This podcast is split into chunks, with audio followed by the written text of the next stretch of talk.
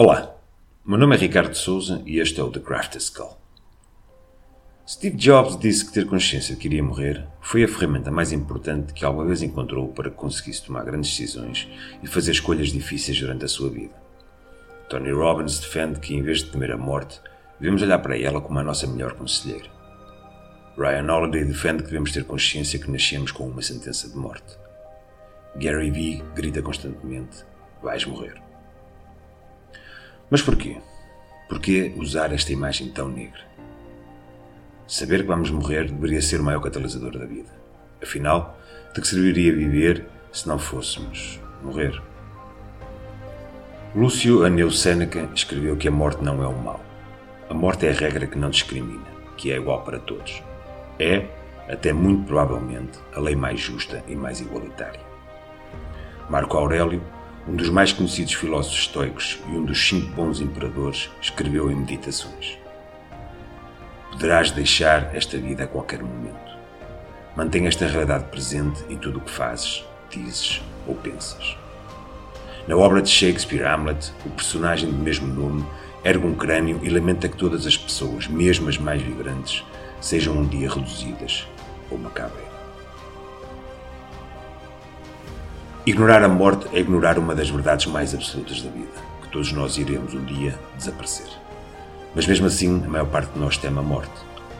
E apesar desse temor não ser totalmente errado, uma vez que nos impede de levar a cabo ações e comportamentos que nos poderão, e a outros, ser prejudiciais ou mesmo fatais, muitas vezes esse medo impede-nos de viver.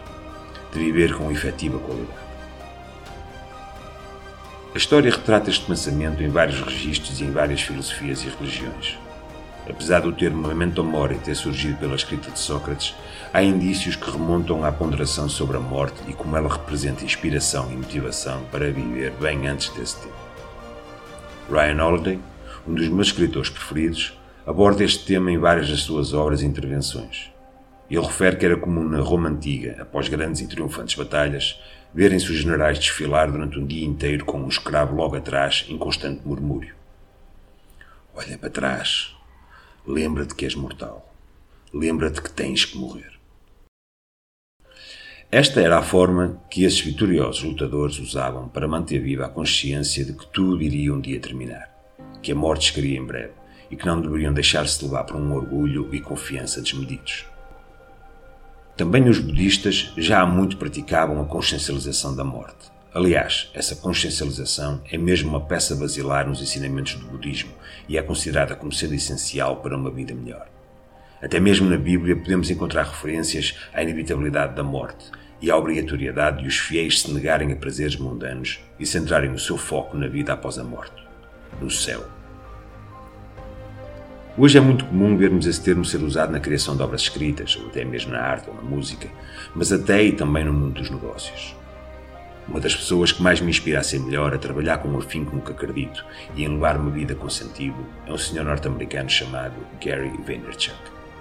E apesar de eu nunca o ter ouvido pronunciar o termo momento mori em si, há uma frase que ele repete vezes sem conta: Vais morrer.